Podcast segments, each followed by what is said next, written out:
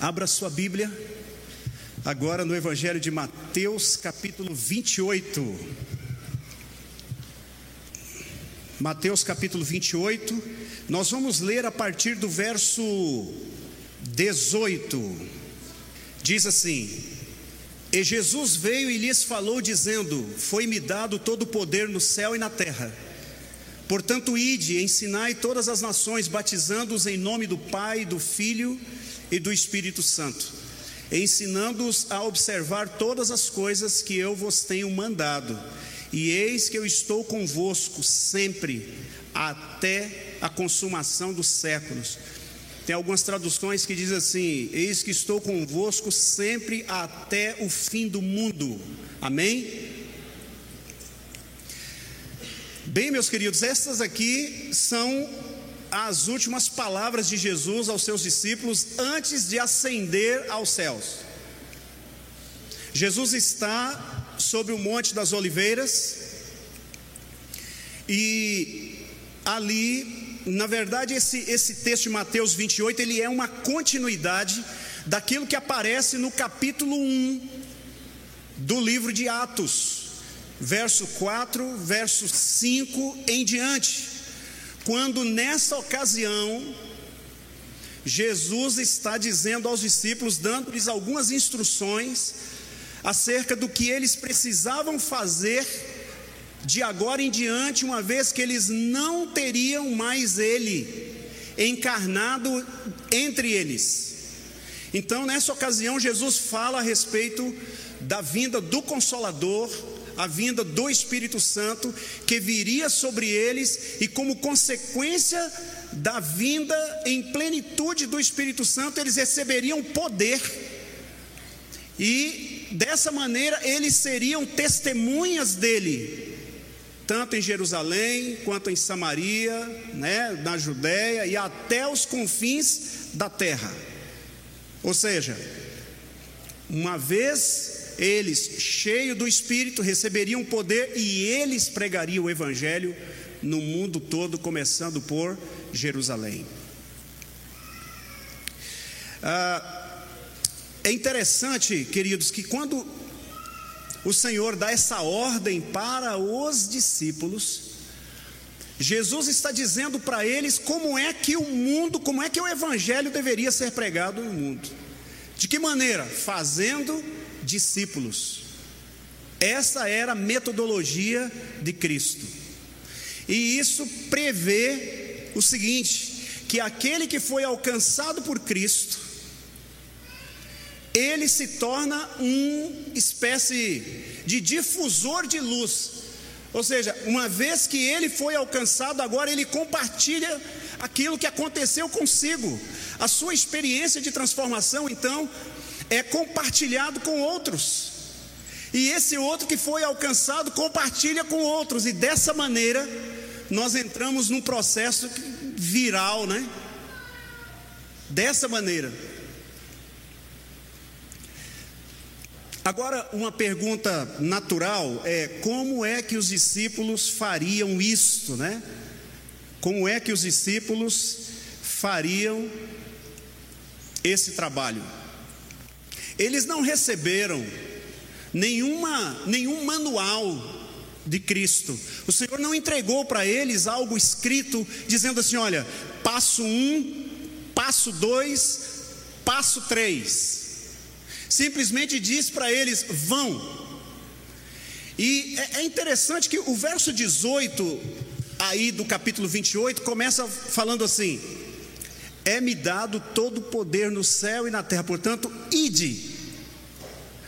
Então, a obra de fazer discípulos era uma obra que deveria ocorrer no poder e na autoridade da pessoa de Cristo.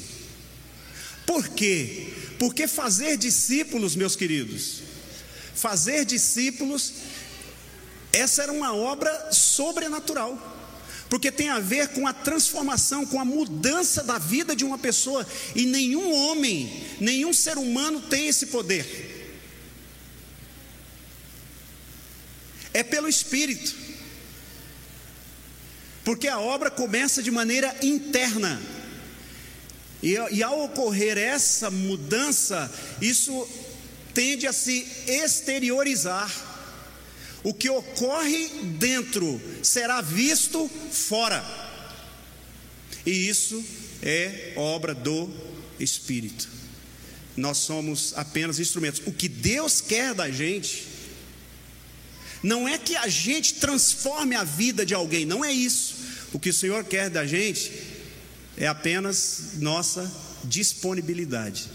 O Senhor quer que a gente seja apenas instrumento, porque a obra de mudança, de transformação, é Ele que faz isso, e não nós. Bem, embora Jesus não tenha entregado um, um manual para os discípulos como eles deveriam fazer isso, é, o Senhor deu uma coisa mais preciosa para eles, que foi a própria experiência pessoal. Se vocês observarem quanto tempo Jesus passou com, com eles, com aquele grupo, cerca de três anos e pouco.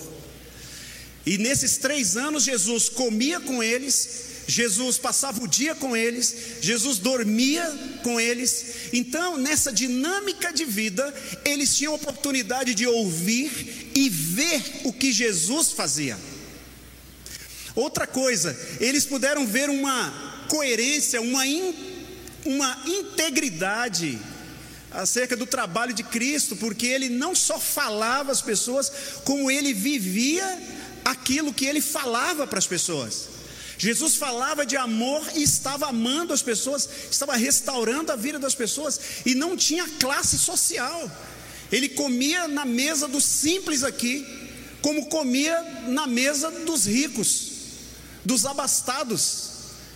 E ele estava tocando alguém aqui enfermo, um, marginalizado, mas ele estava também em conversas e visitando a casa daqueles que tinham certo status social daqueles dias. O livro Ciência do Bom Viver, página 143, sintetiza como é que Jesus fazia. Esse, para mim, é um texto clássico. Deveria estar numa moldura na sala de todo cristão, de todo adventista do sétimo dia, esse texto devia estar lá. Que diz assim, né? O Salvador misturava-se com os homens como uma pessoa que lhes desejava o bem. Manifestava simpatia por eles, ministrava-lhes as necessidades, granjeava-lhes a confiança e ordenava então: segue-me. Como é que Jesus fazia? Jesus se misturava com as pessoas, independente do que elas pudessem ser. E olha que interessante, nessa mistura de Cristo com as pessoas, ele, ele, ele se misturava porque ele queria o bem das pessoas, mais ainda, ele manifestava simpatia por eles, atendia-lhes às necessidades, por conta disso eles ganhar, ele ganhava a confiança das pessoas, e só então dizia: segue-me. Aqui está a síntese, a dinâmica do ministério de Cristo enquanto encarnado ali na companhia de seus discípulos no dia a dia. Então, o isolamento, essa coisa do cristão isolado de nossos dias, ela é estranha.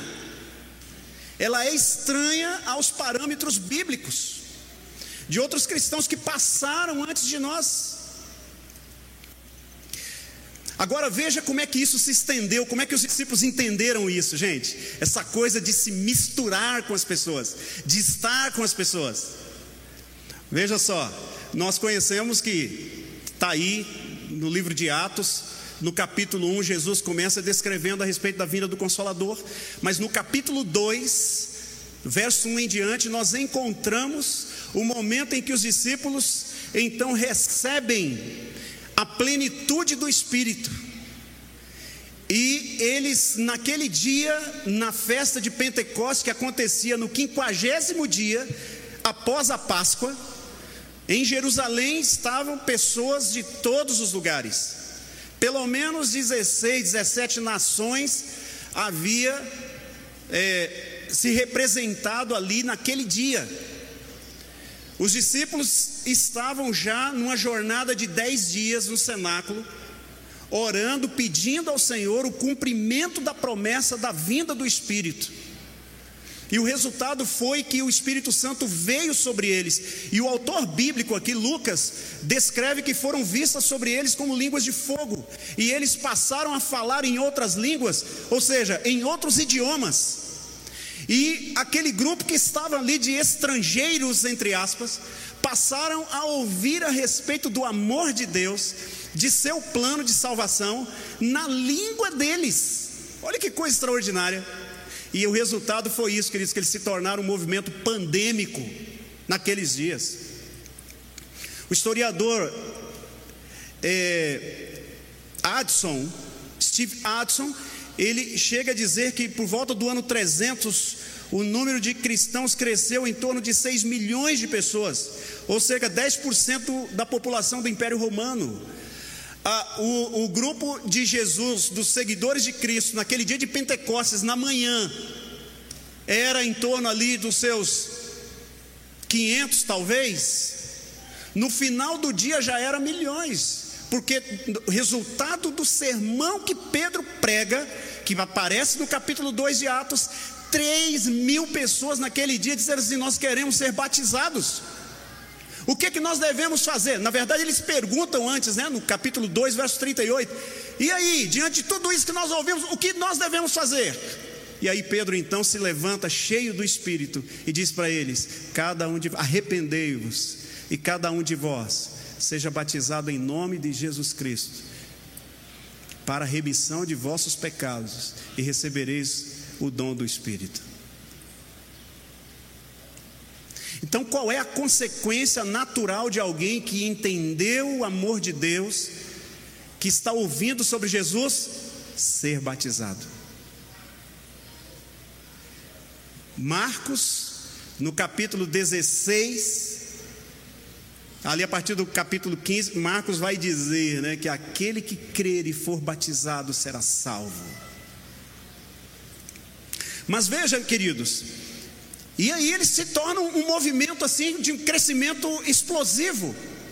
E o mesmo historiador ainda chega a dizer que nenhum movimento social, religioso ou político alcançou um avanço tão rápido em uma cultura dominante sem o auxílio de força militar como o cristianismo. Naquela época. Movimento pandêmico. Qual foi a estratégia deles? A estratégia foi redes sociais de parentes e amigos. Redes sociais. Ou seja, eu me conecto com o meu vizinho, com um amigo que eu conheço, ou com a minha família, com os meus familiares. E foi assim. Tanto que por um tempo, pelo menos por três séculos, o cristianismo foi considerado como uma religião proibida no Império Romano. Ser um cristão naqueles dias era ser um fora da lei. Você imagina? Não havia rede social, e quando eu estou falando de rede social aqui, é óbvio, eu não estou falando de rede social midiática, né, de nossos dias, mas a rede social que é composta pelo grupo de pessoas que eu conheço e que me conhecem. Essa é minha rede social. E foi assim que o cristianismo se propagou. E Roma não conseguia conter, porque eles haviam se espalhado ao redor do mundo. E quanto mais cristãos morriam, quanto mais cristãos eram sacrificados nas arenas, como servindo de comida, muitas vezes para os leões, é, enquanto cristãos, eles eram queimados vivos, servindo como tochas humanas nos palácios dos imperadores romanos naqueles dias. Mais cristãos nasciam. Era como se o sangue deles fosse uma espécie de semente, de tal maneira que ali no início do quarto século, Constantino então se utiliza de uma estratégia política, que é o que? Sou um cristão agora também. Agora eu sou um cristão. E então ele põe fim às perseguições que haviam acontecido anteriormente e torna o cristianismo uma espécie de religião do Estado. E é a partir daí que Constantino vai inserindo algumas coisas do paganismo, porque ele era, ele veio desse, desse lado pagão, então ele começou a trazer algumas coisas estranhas para dentro do cristianismo, e a igreja nesse tempo sofre uma terrível. É, ela sofre uma espécie de desidratação dos princípios originais bíblicos desse tempo. Aí entra a guarda do domingo, aí entra outras coisas, veneração dos mortos, é, intercessão dos santos, e por aí vai. Começa sorrateiramente a partir daí, e então, com o tempo, ah, alguns movimentos começaram a querer sustentar essas coisas todas com ideologia muito, com a teologia muito superficial. E aqui ele termina dizendo que o cristianismo primitivo cresceu porque os conversos mantiveram relacionamentos abertos com o mundo social de onde vieram.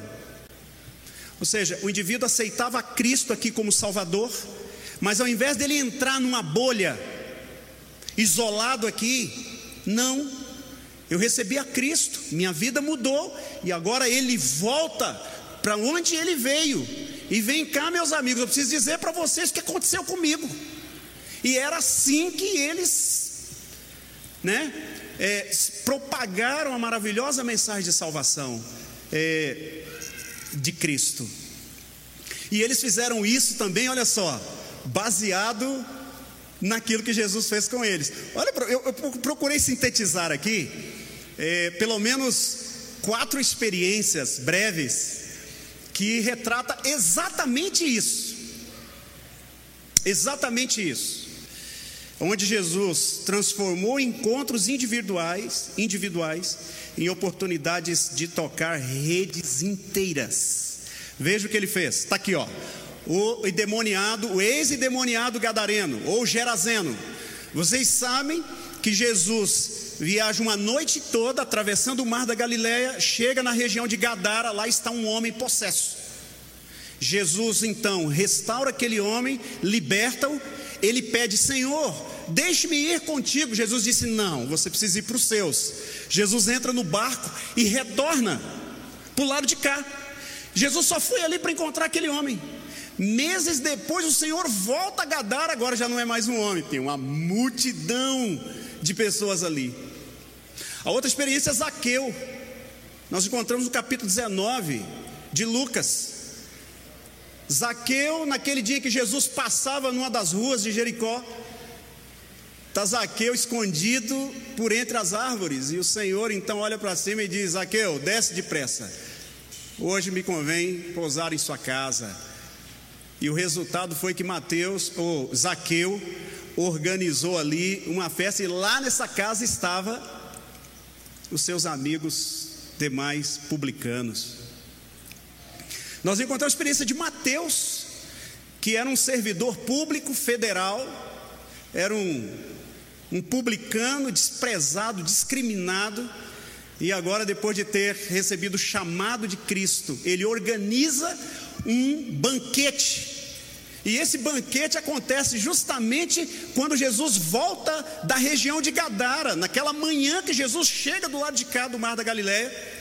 Mateus havia organizado um banquete porque ele havia chamado seus outros amigos publicanos. E foi ali, a partir dali, então, os fariseus e outros começam a chamar Jesus que ele come com os pecadores, né? E, enfim, chama ele de comilão, etc e tal.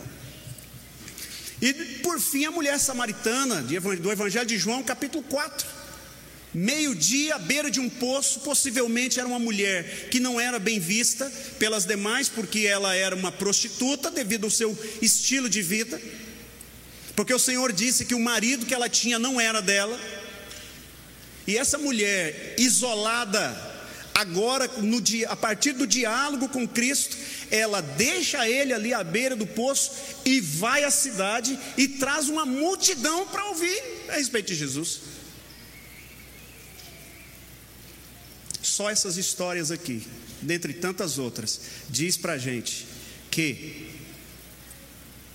o estilo de vida do cristianismo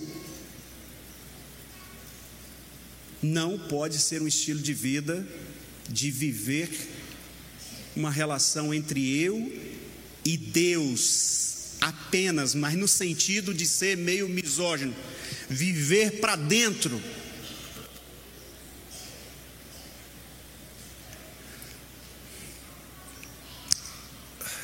Tem umas outras coisas que é interessante, como é que Jesus chamou os doze, né? Jesus chamou os doze por meio de redes de relacionamentos também. Olha que interessante, né? João Batista apresentou André, que saiu e encontrou seu irmão Pedro. Filipe chamou Natanael, Tiago e João, que eram pescadores junto com Pedro e André.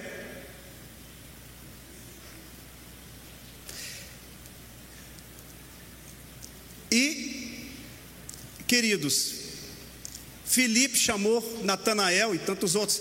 Sabe, ah, nós encontramos exemplos os mais variados da metodologia de como é que a igreja explodiu em crescimento em seus primeiros anos. Agora eu quero compartilhar um pouco com vocês a nossa experiência, especificamente como igreja adventista do sétimo dia. Agora, vamos nos concentrar um pouquinho na nossa história. A nossa história, no começo, ela é marcada por um elemento de comunidade chamado reuniões sociais, que era uma, um encontro que ocorria fora desse momento aqui, fora daqui do culto, da escola sabatina, era um encontro que ocorria durante a semana. O livro de Atos, no capítulo 2, verso 42 em diante, nós vamos encontrar a dinâmica da igreja do primeiro século, cheia do Espírito. E lá diz que eles perseveravam na doutrina, na comunhão, no partir do pão e nas orações. E eles tinham uma coisa que era o compartilhamento não só da vida, mas daquilo que eles possuíam. Quem possuía tinha menos, é, era atendido por quem tinha mais. Quem possuía um pouco mais de recurso, compartilhava com aquele que tinha menos. E essa história toda no verso 46 do capítulo 2 de Atos, é dito para a gente que eles caíram na graça de todo o povo. Ou seja, era uma religião, era um povo que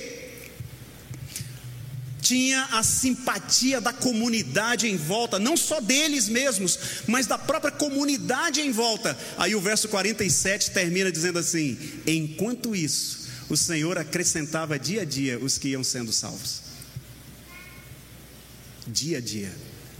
Então, os adventistas do sétimo dia no começo tinha além do culto de escola sabatina, tinha um outro encontro chamado das reuniões sociais. Eu peguei algumas citações de alguns pioneiros nossos, dentre eles Uriah Smith, que diz assim: olha, ele falando desses encontros, né?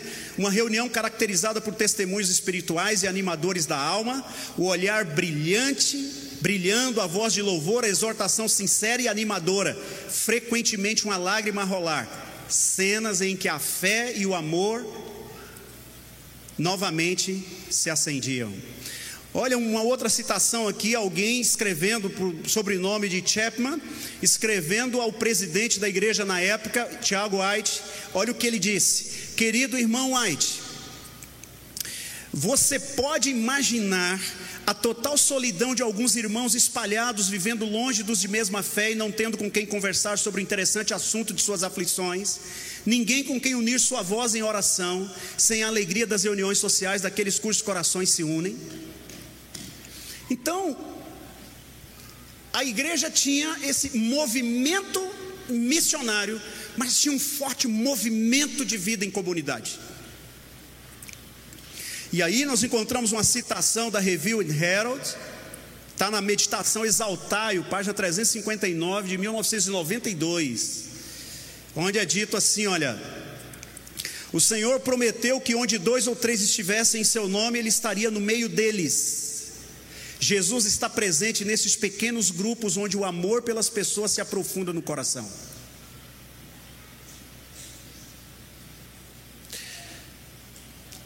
Um outro texto, Testemunhos para a Igreja, volume 2, página 571. 8. Olha uma outra descrição: reunimos-nos para nos edificarmos mutuamente pelo intercâmbio de pensamentos e sentimentos, para juntar forças, luz e ânimo, familiarizando-nos com as esperanças e as aspirações mútuas, e por nossas fervorosas e sinceras orações feitas com fé, recebemos refrigério e vigor da fonte de nossa força. Essas reuniões devem ser períodos muito preciosos. Era assim era assim que a igreja, em seus primeiros anos, vivia. Era assim. Isso aqui é um princípio, né? Interessante aqui, queridos, que eu, agora, fazendo uma transposição da realidade daqueles tempos para o nosso mundo, agora vamos dar uma olhada aqui para o nosso mundo e com isso nós vamos terminando. Eu peguei uma, uma, uma alguns dados, né? Olha os dados concernente à questão da população mundial. Em 1800, cerca de 3% da população mundial era urbana, apenas 3%. 1900, 14%. E 2022, cerca de 56% da população mundial vive nas cidades. É urbana. E ressalto que elas vivem nas 20 maiores cidades do mundo. Você sabe o que isso quer dizer? Que nós nunca tivemos tanta gente morando apinhadas perto umas das outras como em nosso tempo. Agora que coisa interessante, né? Nós temos pessoas que moram a 20 centímetros, ou às vezes meio metro da gente, aqui, dividido por uma parede, e a gente não sabe quem é que mora aqui do lado.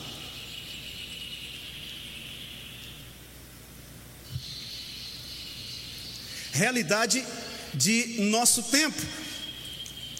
Mas olha que coisa interessante também. Nós nunca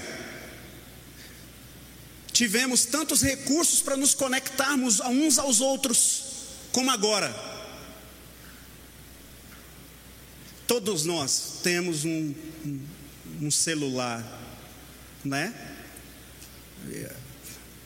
Não só o celular para ligar, para telefonar para alguém, como nós temos todas as demais redes, como WhatsApp, etc. e tal.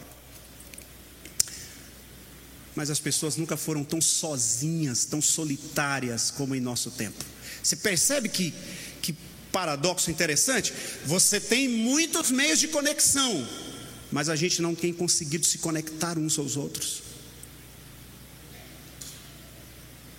As pessoas nunca foram tão sozinhas. Nós temos um, um, nós estamos vivendo uma fase da história do mundo aonde as pessoas têm baixa conectividade de coração uns com os outros.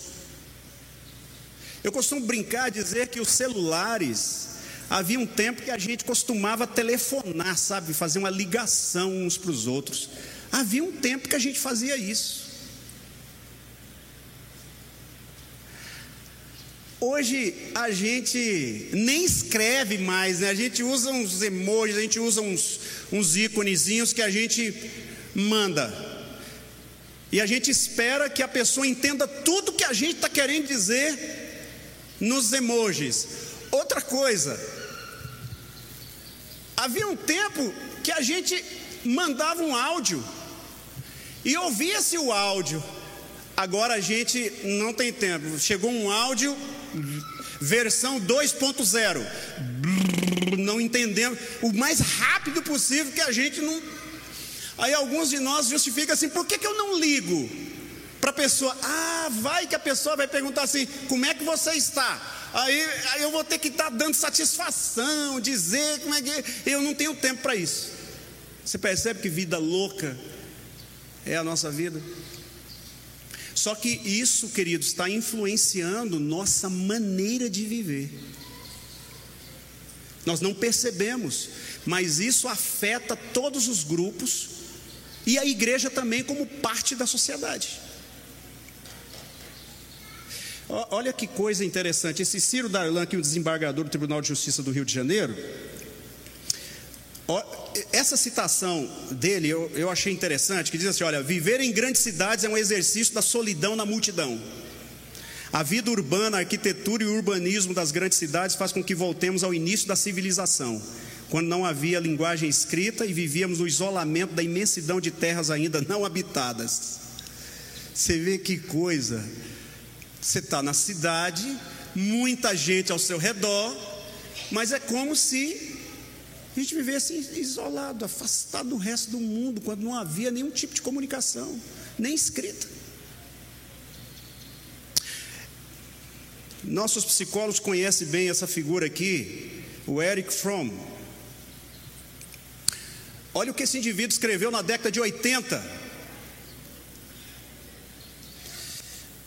Década de 80, que foi quando é, ele faleceu. Pela primeira vez na história, a satisfação do prazer não constitui apenas o privilégio de uma minoria tornou-se acessível a mais da metade da população. Aí aqui que ele fala forte. Ser egoísta não se relaciona apenas com o meu comportamento, mas com o meu caráter. Ou seja, que quero tudo para mim, que me dá prazer possuir e não partilhar. Aí ele segue dizendo assim: se o meu objetivo é ter, eu sou tanto mais quanto tiver que devo sentir todos os outros como meus adversários, meus clientes a quem devo iludir, os meus concorrentes a quem devo destruir e os meus trabalhadores que pretendo explorar. O que, que ele está dizendo?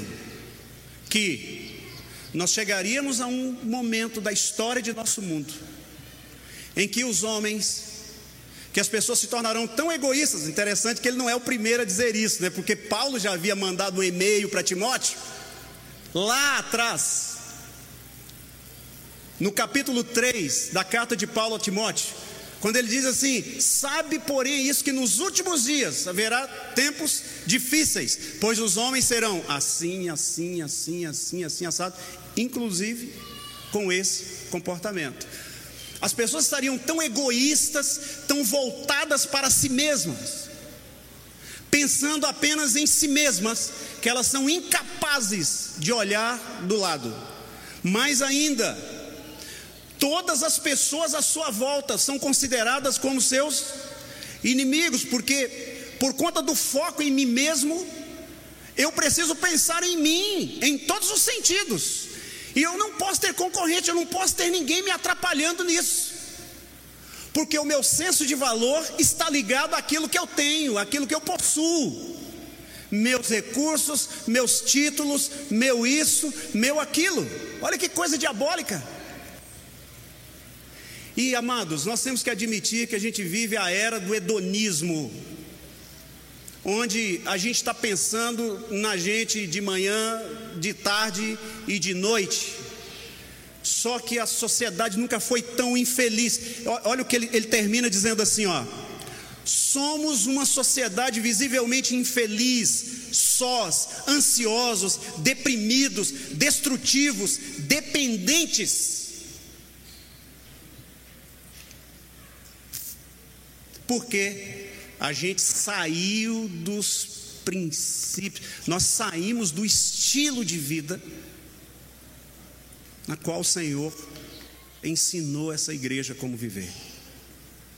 Só que a gente está sendo engolido pelo estilo de vida do mundo, do isolamento, do egoísmo.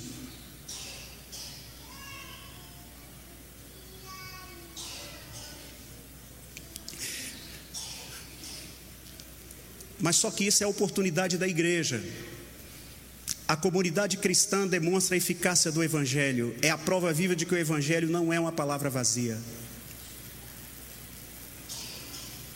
A gente, deixa eu falar uma coisa para vocês que a gente está fazendo como Asa Norte. Vocês sabem que a gente tem ali, assim que você entra na igreja do lado direito, tem aquele painel. Aquele painel foi colocado ali de propósito.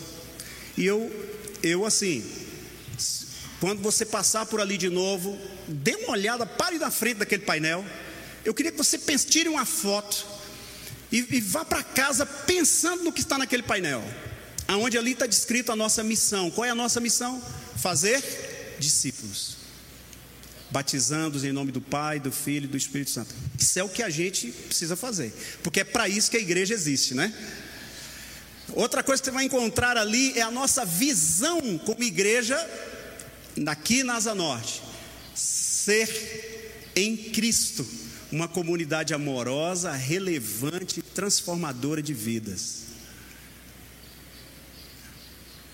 Uma comunidade amorosa, relevante, transformadora de vidas. Isso tem a ver com trato, com relacionamento das pessoas. Para viabilizar tudo isso, nós criamos um processo como liderança dessa igreja. Pertencer. É o primeiro item desse, desse processo nosso. Ou seja, o que, é que a gente quer dar?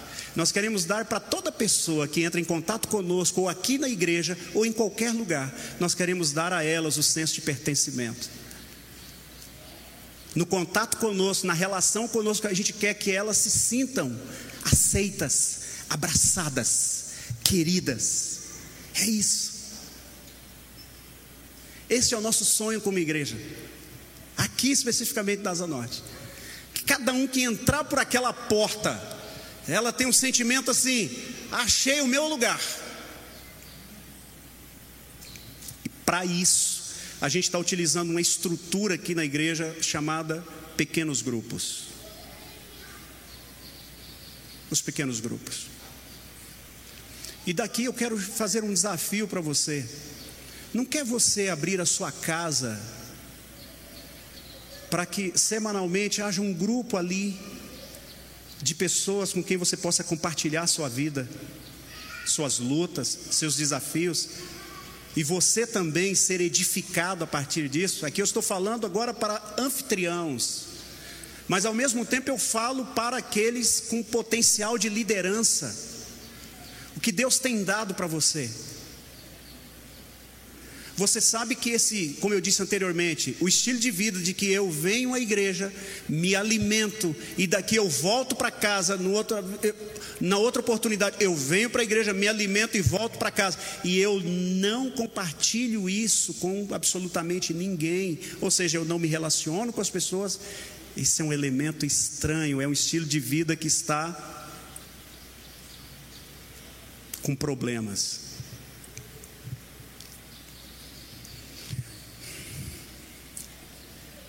Porque nosso estilo de vida, queridos, é ser um cristão.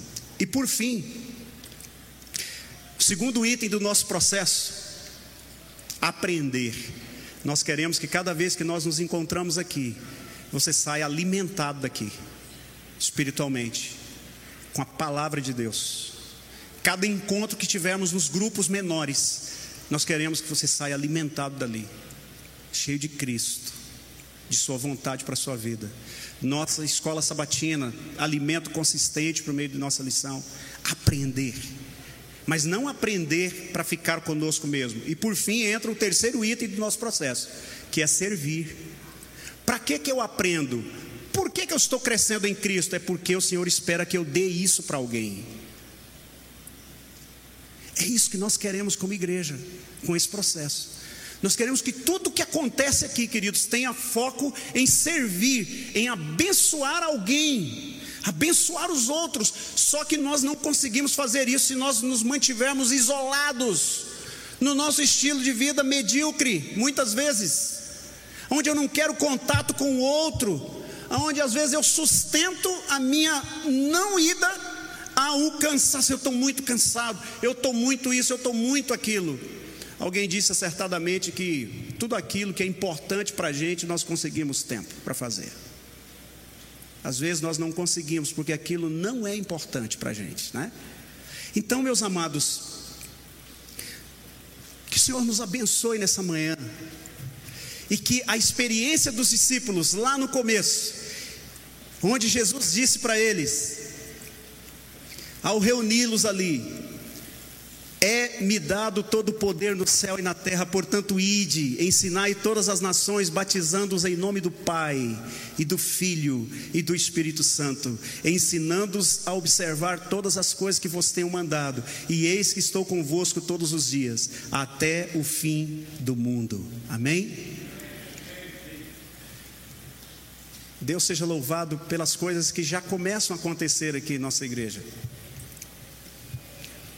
Nós temos um, um grupo de jovens que já se reúne nas sextas-feiras à noite. Nós temos outros nove grupos que estão se reunindo durante a semana, mas nós queremos, queridos, é ter toda a igreja envolvida nesse processo. Que a gente experimente o cuidado uns dos outros ao longo da semana e no sábado a gente se encontra aqui, sabe para quê?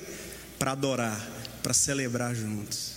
Mas durante a semana a gente vive como igreja, se importando e cuidando uns dos outros. Você quer viver essa experiência? Quer colocar sua vida nas mãos do Senhor, pedindo: Meu Deus, me dê, me dê essa oportunidade. Pode vir, Aline. A Aline vai cantar aqui, queridos, agora. E eu quero aí que que você ore. Eu vou fazer isso também aqui em relação à minha vida, à minha família. Pedindo que o Senhor me ajude a romper com algumas coisas, sabe? Para que eu seja, na prática,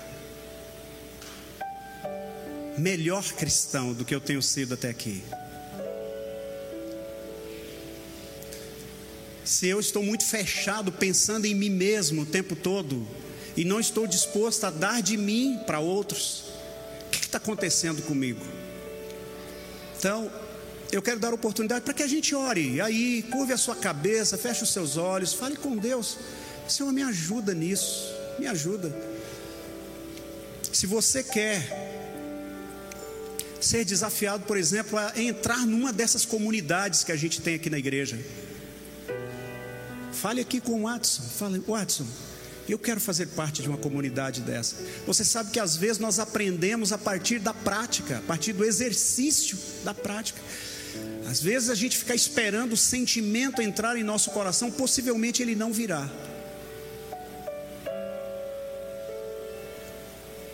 A Aline vai cantar então, enquanto a gente ora, aí aonde nós estamos. Nosso Deus querido, obrigado, Senhor, por nos reunir aqui nesta manhã. Obrigado porque o tempo todo o Senhor está nos desafiando para vivermos melhor, para cumprirmos os propósitos pelos quais o Senhor chamou a cada um de nós. Nós temos experimentado, Pai, dia a dia de Sua graça e de Sua bondade, a liberdade que temos, os recursos que estão em nossas mãos hoje a gente tem recebido muito de Ti, Pai. Às vezes a gente se pega pensando, não mereço, Senhor, de maneira nenhuma tanto. Mas nós sabemos que a Sua expectativa é que nós sejamos condutos desse amor e da graça do Senhor para aqueles que estão à nossa volta. Ó oh Deus, ajuda-nos a romper com algumas coisas que tendem a nos prender nesse tempo. Ajuda-nos, ó Deus, em nome de Jesus, a sair de um ciclo vicioso imperceptível, muitas vezes, que tem minado nosso potencial como cristãos vivendo neste tempo. Ajuda-nos a romper, ó Deus, com o egoísmo cada vez maior que toma conta de nossa sociedade.